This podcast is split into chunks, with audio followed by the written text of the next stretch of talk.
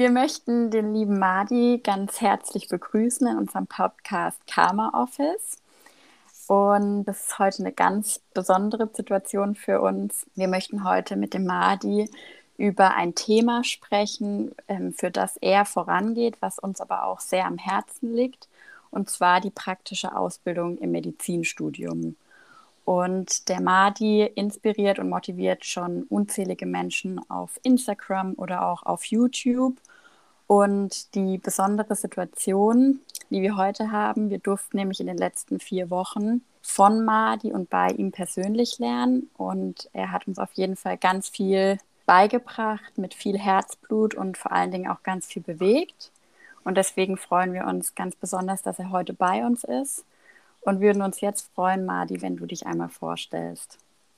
So, vielen, vielen Dank, dass ich da äh, sein darf. Vielen Dank für euer Sein, euer Podcast auch und für den Namen. Ich finde den Namen toll übrigens. Einfach so nebenbei. Für alle, die mich nicht kennen, äh, mein Name ist Madi, ich bin Assistentarzt, im Moment in Gefäßchirurgie und ja, bald auch schon zehn Jahre Assistentarzt. Also ich habe schon einiges an Erfahrung, aber noch kein Facharzt für verschiedene Gründe, ja, weil manche sagen dann, was hast du gemacht die letzten zehn Jahre, wenn du zehn Jahre Assistentarzt warst. Das ist eine andere Geschichte. Aber ja, das bin ich. Ich bin auf YouTube und Instagram unterwegs, habe einen Kanal auf YouTube, Instagram und ja, mich bewegt äh, das Thema Weiterbildung und wie man Ärzte und Ärzte einfach besser ausbildet, dass sie gut vorbereitet sind für das, was kommt in der Zukunft. Dass man auch Patienten am Endeffekt besser versorgen kann oder optimal, soweit es geht, versorgen kann. Ja, also zu aller Anfang würde uns natürlich auch interessieren im Rahmen des Themas Ausbildung, was hat denn dir in deiner Ausbildungsphase geholfen und was hat dich besonders äh, motiviert? Das ist, das ist ja schon, schon einige Phasen, ja. Das kann man nicht so ähm, einfach sagen. Aber ich denke so jetzt äh, am, an, am Anfang. Am Anfang hat mich gerade motiviert, ähm, immer dieser innere Wunsch, den Besten zu sein. So wirklich gut zu sein. Also es, es war am Anfang nicht andere, viel mehr ich. Ich will für mich wirklich der Beste sein. Also viel mehr äh, Competition, viel mehr einfach, ja, ich will jetzt überholen. Im Studium war es jetzt nicht so toll, das war nicht mein Ding, weil ich habe immer gesagt, okay, ich, mein Ding ist das Machen, die Arbeit. Also jetzt kommt meine Zeit. Das habe ich gedacht am Anfang und da habe ich so einfach, also richtig Gas gegeben, immer, so vom Anfang an. Das hat mich am Anfang motiviert. Von, der, von den Gedanken bin ich jetzt aber auch abgekommen. Ich würde jetzt nicht mehr sagen, dass ich, das interessiert mich nicht mehr, der Beste zu sein. Im Vergleich zu anderen. Ich will aber die beste Version von mir selbst sein. Das ist was anderes. Im Moment bewegt mich äh, mehr und motiviert mich einfach äh, der Gedanken, ich werde gut, damit ich anderen dabei helfen kann, auch gut zu werden. Also muss ich einfach alles geben, um wirklich gut zu sein, damit ich auch andere dabei helfen kann, auch selbst richtig gut zu sein wie ich eingangs schon gesagt habe, motivierst und inspirierst du ja ganz, ganz viele Menschen da draußen. Und wie kam es denn jetzt dazu, praktisch von diesem Übergang, du wolltest der Beste sein, zu du möchtest jetzt einfach ganz vielen Menschen helfen? Was hat dich motiviert, für eine bessere Ausbildung oder Weiterbildung voranzugehen? Das, das hat sich auch sehr, sehr langsam entwickelt. Ja, das, ähm, ich, ich denke, da muss ich ein bisschen was zu meiner Geschichte jetzt hier erzählen, dass man so versteht den, den Rahmen einfach, was da passiert ist. 2012 habe ich mein Studium abgeschlossen im Irak.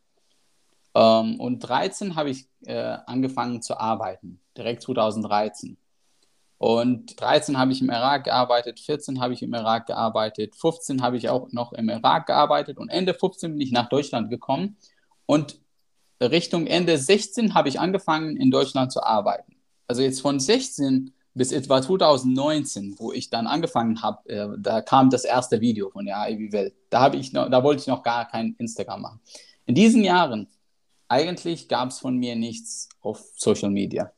Nichts. Du findest fast nichts. Und dann in 2019, beziehungsweise über die Jahre ist es mir klar geworden, dass was für mich selbstverständlich ist, so manche ganz einfache Sachen, zum Beispiel Renteversicherung dass du dich bei der deutschen Renteversicherung die Befreiung holst.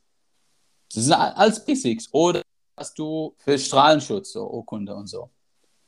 Dass das nicht allen klar ist. Dass manche wirklich Probleme haben. Ich habe es da erlebt an einem Kollegen von mir, der musste Tausende von Euros Zurückhalt zahlen die bei der Renteversicherung geflossen sind, während sie einfach bei Versorgung wären. Also es ist einfach so ein Chaos. Und äh, ich, wo ich mir gedacht habe, Leute, was ist dann da los? Ich meine, das steht, das steht alles. Du denkst einfach. Aber es ist nicht so einfach für alle Menschen. Also ich habe eigentlich, ich glaube, kein anderer Assistentarzt in Deutschland hat so eine Einarbeitung. Es lag daran, dass als ich angefangen habe, ich hatte keine Approbation. Ich hatte nur eine Berufserlaubnis. Und mit dieser Berufserlaubnis dürftest du keine Dienste machen. Also war ich nur auf Station. Zum einen. Für etwa anderthalb Jahre habe ich nur Station gemacht. Und Notaufnahme mit Leuten, aber nie alleine. Und wo ich angefangen habe, waren zwei Leute da. Zwei erfahrene Assistenten.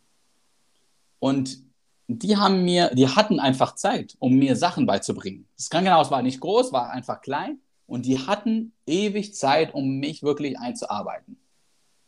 Und sie haben mich ordentlich eingearbeitet. Und trotzdem habe ich mich gefühlt, in, in manchen Bereichen, ich, ich, ich habe mir eine bessere Arbeitung gewünscht. Ich habe mir Sachen gewünscht, die es einfach nicht gab damals. Ich lese viel und höre viel. Und, und viele von erfolgreichen Unternehmern sagen, du machst deine Mitarbeiter kaputt. Wenn du von denen was verlangst und du sagst ihnen nicht ganz genau, was du da willst. Und das ist, was wir in der Medizin im Prinzip machen. Der Chef hat eine Vorstellung im Kopf, aber er bringt seinen Mitarbeitern nicht bei, wie sie diese Vorstellung verwirklichen sollen. Da sind dann ganz viele Leute in Führungspositionen, äh, von Chef, von leitender Oberärzte, von Oberärzte. Sie wollen halt was. Das Bild für sie ist klar. Aber für die Person, die das durchführt, ist das Bild überhaupt nicht klar. Sie weiß überhaupt nicht, was sie machen soll. Und dann wird halt geschimpft, dass Stand-Arzt oder Stat-Ärzten das nicht richtig gemacht haben. Ja, was ist dann richtig? Du hast mir niemals gesagt, was richtig ist. Fast niemals. Auf jeden Fall, ich hatte eine Vorstellung, wie es so laufen soll. Und ich habe mir damals gesagt, wenn jemand neu kommt, ich werde diese neue Person so richtig so gut einarbeiten. Besser als meine Einarbeitung. meine war nicht schlecht, aber es wird besser sein. Und dann kam ein Kollege. Und der war nicht der hellste. Er war so ein bisschen langsamer. Und es ist, es ist auch okay. Wir müssen nicht alle schnell sein. Das Problem war aber 2019, dass ich so fortgeschritten war. Ich hatte keine Zeit für ihn. Es sind drei Jahre vergangen. Mit meiner Geschwindigkeit, ich war, ich war ständig irgendwo. Ich habe die Konsile gemacht, ich habe ähm, operiert, ich habe, für ihn hatte ich keine Zeit. Um ihm irgendwas beizubringen, hatte ich keine Zeit. Und dann, also ich hatte so einen Konflikt in mir. Weil das, ich habe dann da gegen meine Wertvorstellungen einfach so stark gestoßen, es ist, ist unglaublich. Ich war jetzt in meinen Augen nicht mehr der Madi, den ich gedacht habe. Weil ich könnte ihn ab einfach. Ich hatte keine Zeit. Also habe ich mir gedacht, ich kann alles, was ich weiß, teilen auf YouTube. Weil dann kann er das sich anschauen, wann auch immer er will. Und ich muss nicht bei ihm sein und mit ihm reden. Und so hat es angefangen, einfach. Und es ist immer mehr geworden, immer mehr geworden mit der Zeit. Ja, das sind auf jeden Fall ganz, ganz viele Inhalte, auf die wir das Glück jetzt auch hatten, zugreifen zu dürfen. Du hast jetzt ja gerade auch schon angesprochen, dass es einfach in der Ausbildung vieles gibt, was man verbessern kann. Was würdest du denn sagen, sind konkrete Dinge, die unbedingt verändert werden müssen? Ist das eine gute Frage? Also ich denke, dass das Erste ist, es muss eine Zeit geben, eine feste Zeit für, für Ausbildung, Weiterbildung. Und das muss im Medizinstudium beginnen. Es darf nicht so weitergehen, dass Piotler, dass Studenten als billige Arbeitskräfte ausgenutzt werden. Punkt. Die sind nicht dafür da. Die sind dafür, um zu lernen. Und wenn man einfach in, wenn man einfach ganz praktisch denkt, ja, ganz praktisch denkt, ich bilde jemanden aus. Ich will, dass sie oder er ähm, Ärzten, Ärzten oder Arzt werden. Ja, was ist dann mein Ziel? Mein Ziel ist doch, dass sie Menschen gut behandeln. Und dass die Menschen dann halt ihre Gesundheit bekommen. Für mich ist auch das ultimative Ziel, ja, jetzt noch nach vielen Jahren, ich habe es verstanden, was wir machen, wir geben Menschen einfach Lebenszeit. Das Wichtigste im Leben ist Zeit. Alles andere kannst du gewinnen, kannst du verlieren. Das Einzige, was kommt und also und niemals wiederkommt, ist Zeit. Also was wir als Ärzte machen, machen dürfen auch, es ist eine, ja, ist ein Geschenk. Wir schenken einfach Menschen Lebenszeit. Und in meinen Augen, diese Schenker, also Ärzte und Ärzte sind in meinen Augen so wie Weihnachtsmann. Die schenken halt Sachen. Sie schenken dir Lebenszeit. Das muss man einfach verstehen. Du hast eine gewisse Lebenszeit, die kann verkürzt, die kann verlängert und Ärzte helfen dir, mehr Lebenszeit zu bekommen, beziehungsweise mehr Qualität an deiner Lebenszeit zu haben, die du schon hast. Jetzt, wenn ich diese Weihnachtsfrauen und Männer ausbilden will, dann müssen sie doch gut sein in Schenken. Aber was im Moment passiert ist, ich nutze sie einfach, um irgendwelche Löcher im, im Büro von Weihnachtsmann. Und du nutzt sie einfach, also ich stell dir vor, ja, die Leute müssen einfach lernen schenken und so und, und keine Ahnung und, und schreiben und mit Menschen reden. Und was machen sie? Irgendwo, es ist auch eine wichtige Aufgabe. Ich sage nicht, es ist eine unwichtige Aufgabe, aber ich sage, das ist nicht diese, dafür sind die nicht da. Das können tausend andere Elfen übernehmen, die mithelfen, die auch sehr wichtig sind. Aber die können es übernehmen. Und dann kann ich mich fokussieren, wie mache ich diese Weihnachtsfrau oder Weihnachtsmann zu den Besten, damit mehr Menschen mehr Lebenszeit bekommen. Für mich ist es ganz klar, jeder, der, der irgendwie ein bisschen Verstand hat, muss verstehen, diese Lebenszeit, das kann du sein. Es kann jedem Mensch sein, ja. Du könntest in der Zukunft vielleicht mehr Lebenszeit schenken. Wenn ich deine Zeit geklaut habe bei der Weiterbildung und dann hast du irgendwas verpasst, was du nicht gelernt hast, es kann wirklich sein, dass es in Zukunft zu einem Moment kommt, wo mein Leben davon abhängt, was du weißt und was du nicht weißt. Und wo geht dann diese Zeit verloren? Haken halten und Blut abnehmen. Also ich finde, das sind sehr relevante Punkte, die du auch angesprochen hast und die, die wir als Studenten vielleicht auch nicht so verstehen, weil wir einfach ins Krankenhaus kommen und denken, hurra, jetzt bin ich da und ich mache alles, einfach nur um auch mitzumachen. Mhm. Und das fand ich auch, also ich persönlich fand meine erste Zeit im Krankenhaus total überwältigend und war auch sehr dankbar einfach für dich, weil du mir gezeigt hast, okay, wo kann es lang gehen und wo kann ich mit, mich überhaupt entlang hangeln.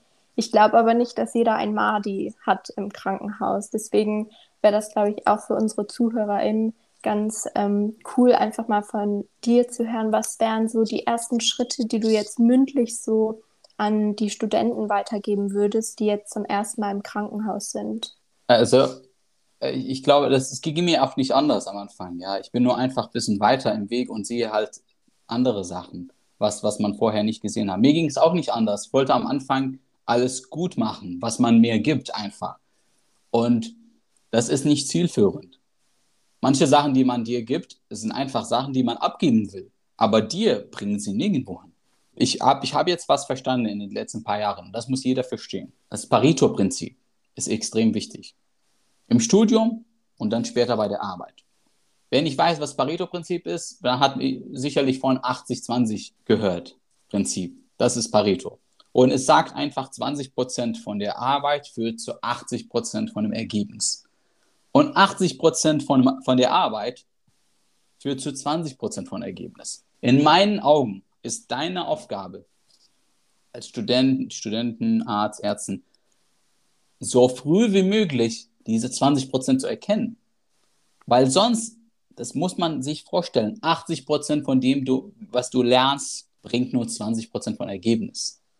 Wie viel Zeit verschwendest du da? Und das ist auch genauso gleich im Krankenhaus. Im Krankenhaus ist es so extrem. 20 Prozent von den Leuten bringen 80 Prozent von Ergebnis. Wenn du das verstehst, dann weißt du, wo, wenn du jetzt in irgendwelcher Abteilung landest, dann suchst du diese 20 Prozent. 80 Prozent werden dir nur Quatsch erzählen. Das wird nichts bringen. 20 Prozent werden die alles geben. Die, also erstens, die 20 Prozent suchen, egal wo du bist, die gibt es immer. Ob sie Bock haben oder nicht, das ist eine andere Sache. Ja? aber 20 Prozent. Und dann, aus meiner Sicht, beginnt die Medizin für Studenten, beziehungsweise für Ärzte auch, die das nicht gelernt haben, beginnt immer mit einem Gespräch. Ein Mensch, das bist du, trifft einen anderen Menschen, der zu dir gekommen ist, aus irgendwelchem Grund. Und dieses Gespräch, dieses, das muss man meistern. Und wir als Medizinstudierende, meisten von uns, sind nicht so gut im Gespräch wie Marina. Einschließlich ich. Ich musste das lernen. Ich bin ins Medizinstudium gegangen, weil ich ja so Erfolg im Leben wollte und Geld und Reisen und so weiter und Menschen helfen. Aber äh, ich war jetzt nicht besonders gut mit Menschen. Darum ging es nicht. Ich war ganz schlimm in, in Gesprächen so mit anderen Menschen. So richtig übel. Aber dann ist es, ist es einfach immer wichtig, dass du dieses Gespräch meisterst, dieses Anamnesegespräch. Und das meisterst du. Du kannst alles lernen als Theoretische. Ich lerne äh, wie verrückt jetzt, ja, früher nicht, aber jetzt. Ähm, aber was das angeht, was Menschen, was Umgang mit Menschen angeht, du kannst dir Techniken aneignen, aber du musst sie halt nutzen. Und aus meiner Sicht das allererste, was, man, was man machen muss, an den ersten Tagen, in den ersten Jahren im Krankenhaus, ist einfach Kontakt zu den Patienten zu suchen und immer wieder mit denen zu reden. Mit dem Ziel, erstmal überhaupt die Angst zu verlieren und man kommt mit viel Angst. Ich habe, ich hab, glaube ich, euch auch einmal ein Beispiel, Beispiel genannt. Das ist so wie beim ähm, ersten Date. Du triffst eine andere Person und beide sind so sehr aufgeregt. Und da kommen halt irgendwelche komischen Sätze und, oder irgendwelche blöde Fragen und so. Also es ist überhaupt nicht schön. Und so ist das am Anfang, ganz am Anfang für, für einen Anfänger in, in der Medizin, so diese Gespräche mit Patienten. Aber für Erfahrene ist es nicht mehr erste Date. Das ist eigentlich so nach irgendwie zehn Jahren Ehe. Und das sieht man an erfahrenen Oberärztinnen, Oberärzte oder Chefärztinnen, Chefärzte. Die kommen so und reden mit dem Patienten, als ob sie sich 30 Jahre kennen. Ja, und was ist dann da passiert? Und, und das, dahin muss man kommen. Und wie kommt man dahin? Üben einfach. Man muss mit den Leuten reden, mit so viel wie möglich Leuten reden. Die erste Aufgabe ist, du schnappst jeden Patienten und jeder Patienten, die du schnappen kannst und du redest mit denen. Du lernst einfach mit denen reden. Du fängst an, Menschen zu verstehen. Was bringt Menschen zum Krankenhaus? Wo kommen die Menschen her? Und ich ich finde, das ist schon, das ist die verlorene Kunst. Das geht langsam immer mehr verloren, weil wir brauchen ja nicht mehr. Tatsächlich gehört von Ärzten, von fertigen Ärzten, die jetzt arbeiten im Krankenhaus. Ich hoffe, dass ich nicht bei denen lande, aber kann auch sein. Die sagen, du musst nicht mehr mit dem Patienten reden. Der Patient oder die Patientin, keine Ahnung. Das ist, das ist echt. Ich kenne Ärzte, die so denken. Du musst mit den Menschen nicht reden, die haben keine Ahnung. Du machst halt deine Untersuchung und dann, du findest das heraus vom Labor, vom CT, was sie haben. Ist egal, wir haben CTs, wir können alles zitieren. Das können wir. Aber manchmal, es dauert einfach. Und manchmal kannst du nicht. CT ist ausgefallen. Du kannst nicht immer irgendjemanden holen. Du kannst nicht immer ein MRT vom Kopf bis Bein, bis Fuß machen. Du musst einfach gut werden. In Anamnese an erster Stelle es ist, für mich sind das ganz klare vier Schritte für jede Patient. Der erste Schritt ist die Anamnese. Und wie gesagt, jeder von uns muss das meistern. Bücher lesen, am, am besten auch die 20% beobachten, eigentlich. Das habe ich eigentlich immer so gemacht, ja. Das dauert am, am, am kürzesten, das dauert am, du, du verbringst da am wenigsten Zeit. Wenn du einfach die 20% beobachtest, wie nehmen sie dann auf? Also ich habe zum Beispiel meinen Chef beobachtet, in der, als ich angefangen habe in der allgemeinen Visceralchirurgie. Was fragt er dann? Habe ich immer geguckt. Ich bin immer mitgegangen, ja, er ist zu Patienten gegangen, ich bin da mitgegangen. Das ist auch natürlich eine Sache, was wird immer weniger. Jeder denkt, dass er irgendwie selbstständig ist. Dann kommt ein Oberarzt, schaut sich Patient und der Assistentarzt sitzt einfach. Der geht nicht mit. Das stirbt auch langsam aus, ja. Das ist, das ist ein anderes Thema. Gleichstellung, Gleichberechtigung. Vielleicht später. Aber ich meine, ich bin immer mitgegangen und habe zugeguckt. Was macht er dann? Was, ma was sagt er zu den Patienten? Was untersucht er? Weil ich meine, irgendwas hat er gemacht, bis er dieses Niveau erreicht hat. Ich will es wissen. Ich will es heute wissen. Ich will nicht 30 Jahre äh, verbringen. Ich will heute wissen, was macht diese Person, was sie so erfolgreich macht. Und von, von, von meinem Chef damals habe ich gelernt, was sind die wichtigsten Fragen bei einer Aufnahme vom Bauch. Das sind die Fragen, die in meinem Aufnahmebogen stehen. Das ist ein ganz kurzer Aufnahmebogen, aber führt dich immer zum Ziel. Du verpasst niemals Wichtiges. Was machen die Anfänger? Stellen tausende Fragen. Die Anamnese ist so lang und am Endeffekt ist nicht zielführend. Und wenn ich Anfänger sage, meine ich jetzt nicht nur Medizinstudenten. Ich sehe Leute, die im dritten, vierten Assistentarzt-Jahr und das ist nicht zielführend, was sie machen. Sie fragen alles ab, aber verstehen nicht, wohin es geht. Verstehen nicht, worum es geht jetzt. Ja, also der erste Schritte. Die zweite Schritte ist die Untersuchung natürlich und da ist auch gleich, du kannst die Leute anschauen, kannst du auch selbst lernen. Und die dritte, äh, der dritte Schritt ist die Diagnostik. Da gibt es immer was, egal was du machst für, für Medizin, egal Fach. Du hast mit den Menschen geredet, du hast sie untersucht, du hast dann irgendwelche Geräte, die dir helfen. Das kann Ultraschall sein, das kann CT, das kann MRT, das kann was auch immer sein. Du nutzt dann diese Geräte, um, warum nutzt du diese Geräte? Um einfach menschlichen Fehler zu verringern. Es gibt mehrere Fehler. Davon habe ich in, in einem Video ähm, geredet auf YouTube. Ich weiß nicht mehr, was Video. Ich glaube, die fünf häufigsten äh, Fehler, Denkfehler, die Ärzte begehen. Äh, zum Beispiel Confirmation Bias. Confirmation Bias ist einfach, du denkst, du siehst einen Patienten, dann denkst du, oh, Alkoholiker mit Leberzirrhose. So wird es auch. Am Anfang vielleicht ist es nicht so, aber am Ende, so nach ein paar Jahren, ist es immer so. Du siehst einen Patienten und denkst du gleich, boah, Pneumonie.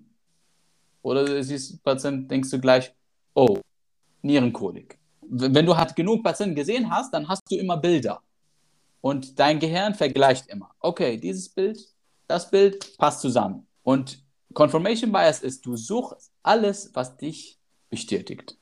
Und du findest das dann auch. Du findest alles, was dazu passt. Und du übersiehst alles, was nicht dazu passt.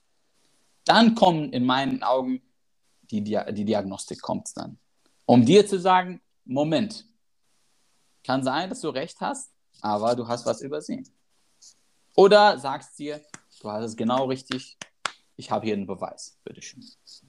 Und dann am Endeffekt, wenn, wenn das alles, das ist so ein Puzzle, wenn du hier ein Stück hast und hier ein Stück hast und hier ein Stück hast, das sind drei Stück, dann muss dir der vierte Stück auch passen. Und das ist, das ist eine Differentialdiagnose, musst du dahin gekommen sein, nach diesen drei Schritten, oder eine Diagnose. Und dann sieht das Bild komplett aus. Mit dieser Diagnose musst du dann auch eine Therapie einleiten. Puzzle ist komplett, wir leiten jetzt eine Therapie. Ich gehe davon aus, dass es eine akute Appendizitis ist und ich rufe meinen Oberarzt an, muss operiert. So sehe ich das. Deswegen, ich verstehe es auch nicht, Leute, die zum Beispiel bei Bauchaufnahmen immer erst auf Labor warten, bis sie mit den Patienten reden. Du kannst immer Schritt 1 und 2 machen. Immer. Du brauchst kein Labor. Das kann dich immer verleiten, wenn du damit anfängst. In meinen Augen. Das war nicht immer so für mich, aber ich habe so gesehen, wenn ich mich an diese Reihenfolge halte, führt das fast immer zum Erfolg. Wenn du nicht die Diagnose hast, dann liegst du knapp daneben. Wenn ich aber mich nicht dran gehalten habe, dann gab es immer Fehler. Wenn ich irgendwie bei der Diagnostik angefangen habe, irgendjemand hat mir ein Röntgenbild gezeigt, hat gesagt, ja, was meinst du? Dann habe ich gesagt, ja, so und so, was weiß ich. Es, ist, es gab immer Fehler. Mittlerweile sage ich immer, wenn jemand mir so ein Bild zeigt, ich sage, was hat der Patient? Dann sagen sie mir Schmerzen. Ich sage dann, wo? Was, was ist dann deine Untersuchung? Und dann sagt er, okay, hier. Dann gucke ich auch genau da. Das ist, und, und so gehe ich jetzt vor. Und so, so seid ihr auch vorgegangen und habt ihr tolle, tolle Fälle also gemacht und äh, präsentiert und ja, schöne Erfahrung, hoffe ich, gemacht. Auf jeden Fall. Ja, das hat mir auch wirklich total geholfen, deine Herangehensweise, weil du hast ein schönes Bild benutzt mit dem Puzzle, mit dem kompletten Puzzle.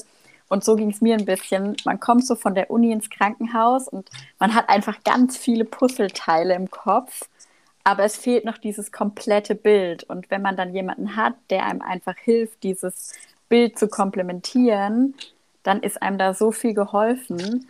Und ich würde auch sagen, das hattest du jetzt ja auch schon durch die Gespräche oder auch die Interaktion mit den Patienten angesprochen, dass ein ganz, ganz großes Puzzleteil ist ja auch die Emotion. Und ich sage immer, im Krankenhaus für mich sind ganz, ganz viele Emotionen auf ganz vielen Ebenen. Und wie würdest du jetzt vorgehen oder wie kann man da als Anfänger oder generell mit all diesen Emotionen umgehen? Erstmal muss man eins verstehen. Ich glaube, das, das wäre schon gut, wenn ich das äh, schon zehn Jahre davor verstanden habe. Ich liebe Marshall Rosenberg. Marshall Rosenberg ist äh, ein Psychologe, amerikanischer Psychologe und er hat, er hat das Konzept der gewaltfreien Kommunikation erfunden. Ich glaube, das muss natürlich jeder Arzt und jeder Arzt lernen. Das ist meine Meinung. Ähm, weil es, das zeigt dir ganz andere Kommunikationsniveau, wovon viele Menschen nie gehört haben und nie hören würden. Auf jeden Fall, in dem Bereich von Emotionen sagt Marshall Rosenberg, dass es drei Stufen gibt. Die erste Stufe ist die emotionale Sklaverei, nennt er das. Und da sind wir, sind die meisten Menschen, die, die, die sind einfach total in der emotionalen Sklaverei. Was ist denn die emotionale Sklaverei?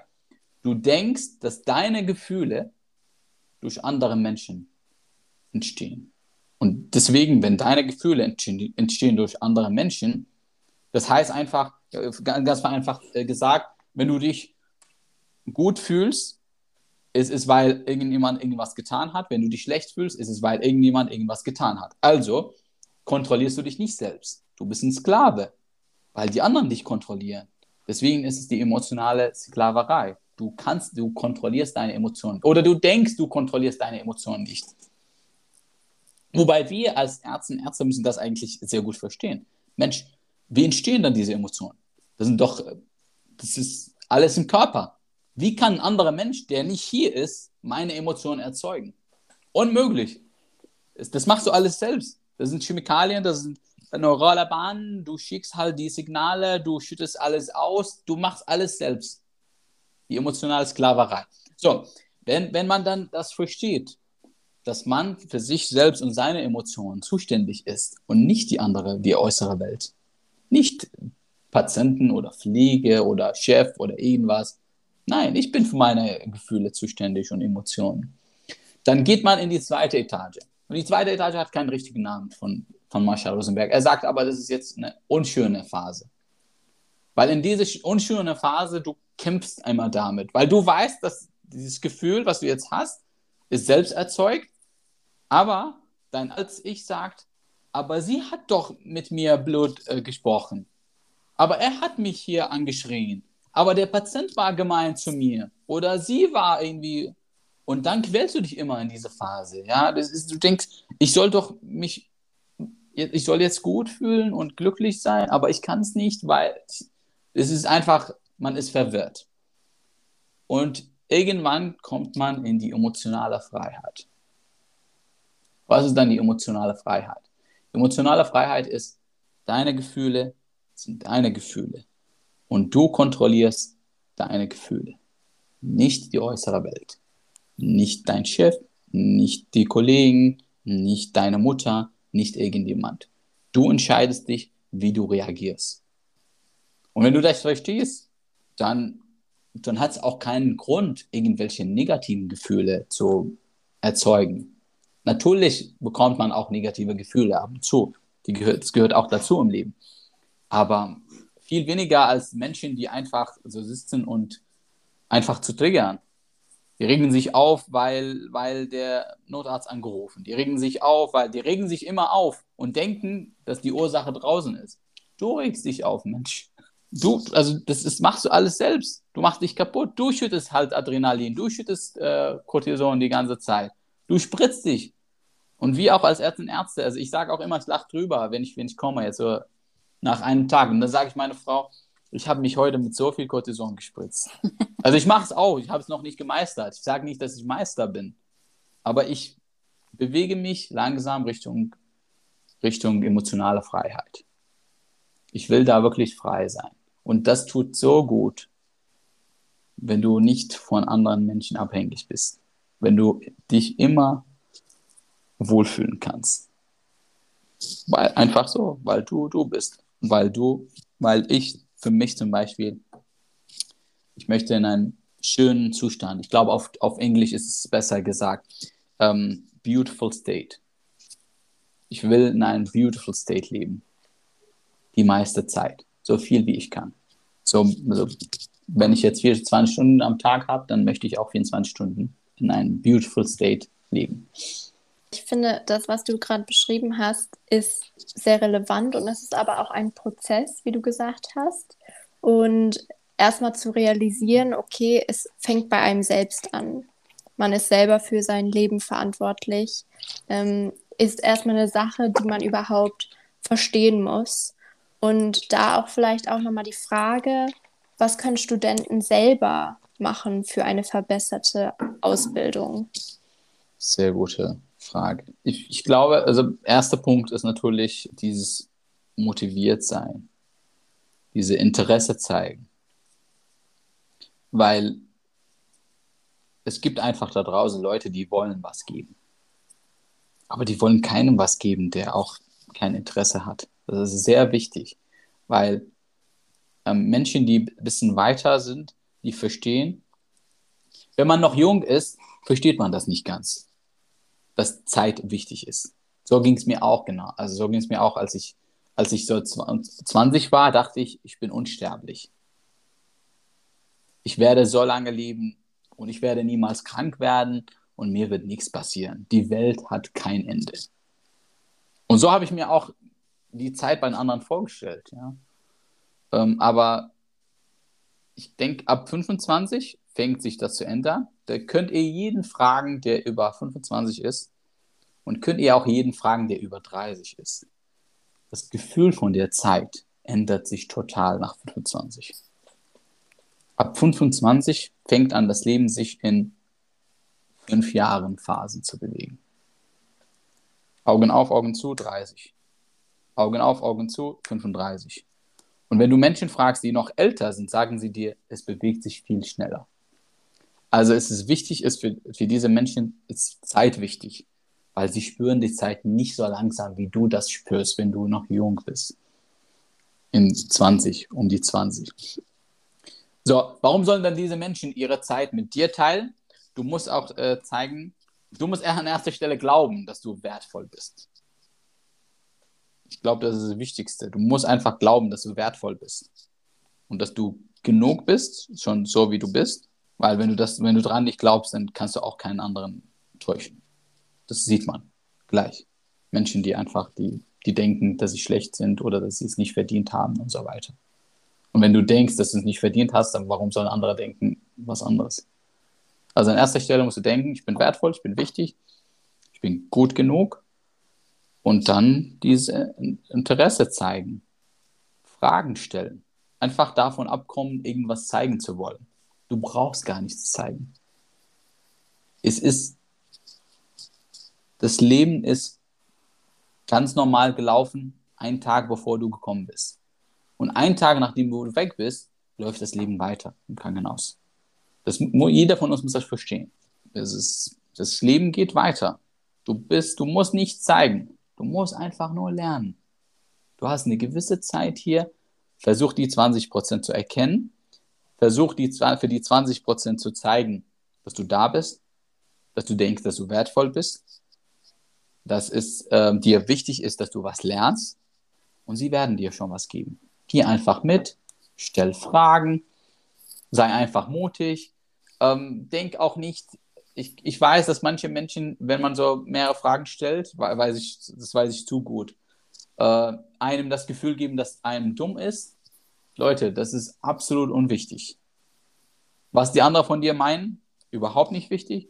Und in fünf Jahren erinnert sich kein Mensch dran.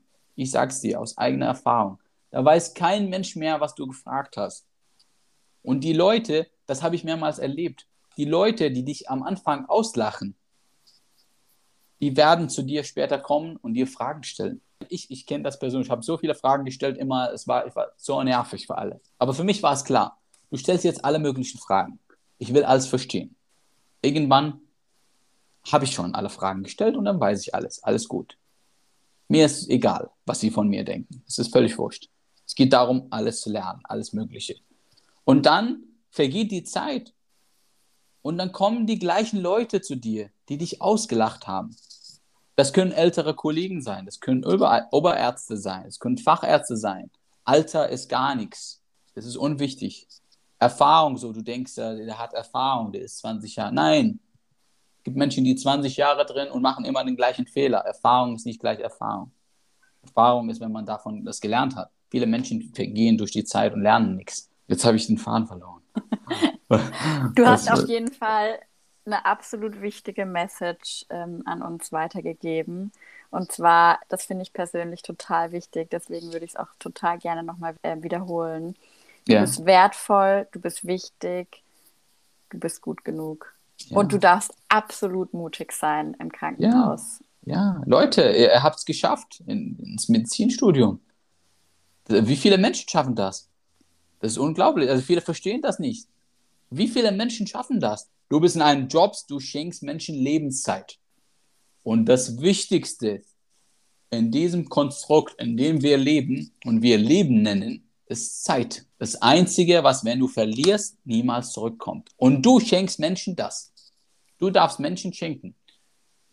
Wenn du in der Allgemeinchirurgie, dann, dann schenkst du das äh, Menschen ohne Schmerzen zum Beispiel. Oder du rettest sie von Sepsis und Tod bei einer akuten Gala. Oder wenn du in der Gynäkologie bist, dann schenkst du Menschen Lebenszeit, indem du zum Beispiel eine Frau mit einem Tumor, diesen Tumor rausoperierst und dann gibst du ihr paar Jahre mit, mit ihrer Liebsten.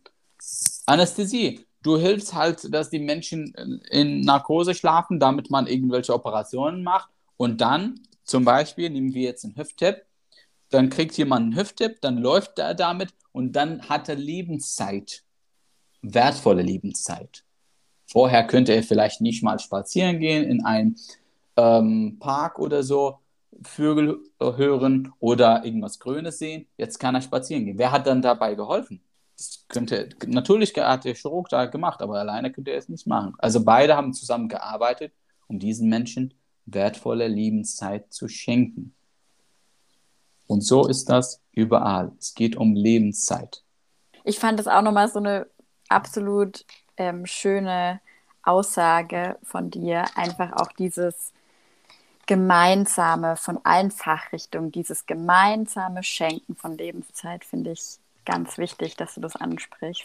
Ja, weil im Krankenhaus, denke ich, sind auch viele so, ich bin für mich. Und deswegen, ich glaube, das ist auf jeden Fall ein wichtiger Punkt, dieses Miteinander. Ich gehe immer so morgens früh vor der Arbeit spazieren. So. Das ist Me-Time, das sind zehn Minuten für mich. Ähm, einfach in der Natur spazieren, alleine, keine Musik, nichts. Ich schaue mir einfach so Bäume an und den Himmel. Und ähm, heute habe ich so gedacht und morgen, Mensch, ich bin im Moment wirklich davon abgekommen, von diesem ähm, Competition-Denke. Das, das war ich voll am Anfang das, ich war crazy, wenn irgendjemand irgendwas gemacht hat und ich habe es noch nicht gemacht. Ich könnte nicht mehr schlafen. Ich müsste halt immer so. Ich habe davon gelebt und habe gedacht, es ist wirklich toll. Ähm, ein, ein, Wort, was ich, ich habe jetzt kein Wort dafür auf Deutsch, aber auf Englisch heißt es ähm, Co-Elevation. Besser als konkurrieren mit den anderen, gemeinsam steigen. Beide besser werden dass ich werde besser und du wirst besser. Nicht nur ich. Wir werden beide besser. Win-win. Und ein, ein, Kollege hat mich einfach angerufen und, und hat sich bedankt bei mir, dass ich aus seiner Sicht eine OP gegeben habe, abgegeben habe. Ich habe einfach so innerlich gedacht, ja, weil früher habe ich niemals OPs abgegeben. Das war OPs abgeben. Mensch, ich will der beste Chirurg sein. Ich gebe keine OPs ab. Und dieses Mal, ich habe es gar nicht gespürt. Für mich ging es auch überhaupt nicht darum. Ich, verändert man sich über die Jahre und für mich war es einfach, ich wünsche, dass er besser wird. Also muss er halt was machen. Es ist gut, in dem Bereich bin ich gut. Man muss da nicht doof sein und alles abgeben und dann, das ist, das ist nicht, damit ist das nicht gemeint. Aber man soll nicht in Win-Lose denken, sondern Win-Win. Beide sollen gewinnen. Es gibt genug für alle. Das ist auf jeden Fall ähm, schöne Worte, wo wir jetzt auch Richtung Ende des Gespräches hinkommen. Mir hat es unglaublich viel geholfen, die Struktur, ähm, die du uns mitgegeben hast. Das war für mich eine absolute Win-Win-Situation. Du hast uns ganz, ganz viel mitgegeben, nicht nur Struktur, auf ganz vielen Ebenen. Und was ist dir wichtig, Anfängerinnen mit, ob das jetzt Berufsanfängerinnen sind oder im Studium Anfängerinnen oder im Krankenhaus? Was ist dir wichtig, nochmal zum Abschluss denjenigen mitzugeben? Ich glaube, der wichtigste Punkt, ähm, und das sehe ich auch in, in vielen Bereichen, sehe ich das im Krankenhaus, ist dieses Ich bin genug. Viele von uns sind auch ins Medizinstudium gegangen, weil sie ja dachten, dass sie nicht genug sind. Diese Denke kommt von der Kindheit. Weil unbewusst haben viele Eltern ihre Kinder das beigebracht. Du bist gut genug, wenn du das tust, was ich will. Dann tragen das auch viele Kinder in sich. Und dann werden sie groß und so und dann, dann, dann werden sie Ärzte Ärztinnen, kommen sie ins Krankenhaus und viele der Probleme beruhen sich darauf, dass man sich nicht genug fühlt. Und dann muss man noch was machen. Du musst ähm, beweisen, dass du gut bist. Du musst beweisen für deinen Chef, für andere, für deine Kolleginnen und Kollegen, dass du gut bist. Aber du musst nichts beweisen. Du bist gut. Das musst du, das musst du schon wissen. Und du das nicht weißt, das ist dein, das ist dein Problem. Problem von keinem anderen. Aber ich wusste es auch nicht. Ich bin, ich bin da nicht besser. Also ich bin auf dieses Problem einfach, also das war ein Zufall, dass ich überhaupt darauf gekommen bin, dass ich dachte, von, dass ich auch verstehe, dass ich von mir denke, dass ich nicht gut genug bin. Und deswegen mache ich so viel. Also die, eigentlich die ganze Arbeit, die ich gemacht habe, so mit, äh, mit dem Kanal und so, war auch dieses, ich bin nicht gut genug. Also wann werde ich dann gut genug? Für mich so damals, jetzt vor drei Jahren, wenn ich so vielen helfe wie möglich. Also deswegen jetzt muss ich, muss ich halt auf YouTube und so und, und ich muss helfen. Weil, und dann, wenn ich dann, keine Ahnung, so viel und so viel geholfen habe, dann bin ich gut genug. Aber es gibt keinen, da, da ist, das ist ein Fass ohne Boden. Wenn du nicht jetzt genug bist, dann wirst du auch niemals genug dann wird dir kein Job, kein Haus, kein Auto, kein. Ich habe so viele Bücher gelesen von Millionären, die das Gleiche sagen. Alles erreicht im Leben und sagen dir genau das Gleiche. Es fühlt sich scheiße. Auf der, sorry. auf, der, auf der Spitze vom Berg zu sein und zu erfahren, dass es alles für nichts war und dass du dich immer noch schlecht fühlst. Du bist genug und du bist glücklich heute. Vielleicht weißt du es noch nicht, aber wenn du es noch nicht weißt, dann, dann musst du es herausfinden für dich, weil ansonsten es wird dir kein Job, kein Chef, keine optimale Aufnahme, keine, äh, kein Gehalt, keine Reise, kein Urlaub, keine optimale Beziehung, kein Auto, kein nichts wird dich zu einem Ganzen machen. Auf Englisch sagt man from whole ein Loch to a hole. Zum Ganzen. From whole to a hole. Das ist, glaube ich, was ich mitgeben will. Vielen, vielen Dank. Das waren Danke wirklich euch. super, super schöne Worte. Vor allen Dingen auch so kraftvolle Worte mhm. jetzt nochmal zum Ende. Du bist gut so, wie du bist. Und wir bedanken uns wirklich ganz herzlich, dass es dich gibt, dafür, dass du vorangehst, dafür, dass du dir immer die Zeit genommen hast für uns, auch im Krankenhaus, trotzdem, dass du auch ganz viel Arbeit hast und auch deiner ähm, Emotionen. Und wirklich von ganzem Herzen danke für dieses Gespräch und schön, dass es dich gibt. Vielen Dank. Ich habe zu danken. Danke euch, dass ich das alles erzählen dürfte.